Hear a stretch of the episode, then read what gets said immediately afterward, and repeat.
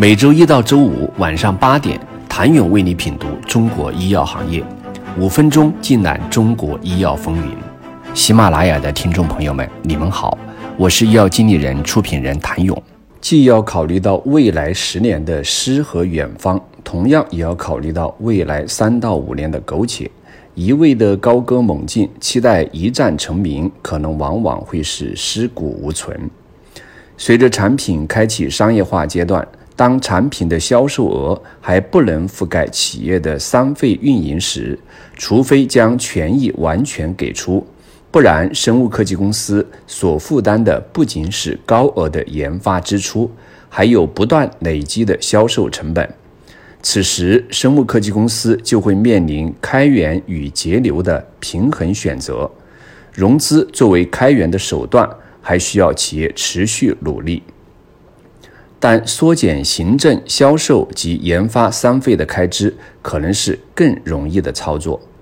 由于生物科技公司的商业化阶段的开启，行政与研发的开支最有可能成为节流的项目。销售开支反而会增加。总体来看，本次统计范围内的三十二家港股十八 A 生物制药企业中，有十家企业缩减了三费支出，其中在鼎医药、基石药业、乐普生物、北海康城四家企业缩减超一亿元。从具体费用来看，四家企业缩减的主要项目都是研发支出，行政开支变动不明显。由于新产品的商业化，一些公司的销售及分销成本有所增加。基石药业的二零二二年中报就明显反映出这一点。据基石药业中报披露，二零二二年上半年研发支出二点六七亿，较上年同期的五点一三亿元减少了将近一半。主要原因，里程碑费用及第三方合约成本以及雇员成本降低。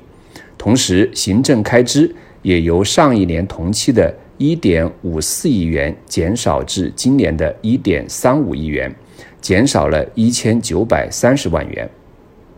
主要原因也是雇员成本减少，但与之相反，上半年基石药业的销售及市场推广开支为1.46亿元，较上年同期的1.34亿元增加了一千二百八十万元。主要归因于销售团队扩大覆盖范围所致。据悉，目前基石药业有三款自营商业化销售的产品和一款授权给辉瑞的 PDL1。上半年产品销售额及授权费收入总额二点六二亿元，同比增长百分之二百二十九。乐普生物的情况与基石药业不同，二月份的 IPO 为乐普生物。募资净额八点零四亿港元，但上半年未有产品销售，未取得任何销售收入的同时，销售成本也几乎没有。此外，上半年的 IPO 增加了将近一千万元的行政开支，因此乐普生物上半年缩减的三费几乎全部来自于研发支出，其中临床试验开支减少了超过一亿元，是减少最多的项目，主要是因为。入组患者人数减少，雇员福利、临床前研发成本、原材料及耗材等项目的开支也有所减少。但从乐普生物中报披露的信息来看，销售成本应该会有所增加，因为今年七月其 PD-1 产品取得了国家药监局附条件批准上市，乐普生物正在为商业化做准备。计划建立一支五十到一百人的商业化团队，负责开展学术推广、营销及商业化工作。被称为罕见病第一股的北海康成的三费缩减，也主要来自研发开支减少了一点一七亿元。其年报解释主要归因于向许可伙伴做出的预付款及里程碑付款减少。想了解，只以目前账上的现金水平和所披露的研发费用加行政开支和销售及分销成本开支，那些生物科技公司们还能够维持几年？请你明天接着收听。谢谢您的收听。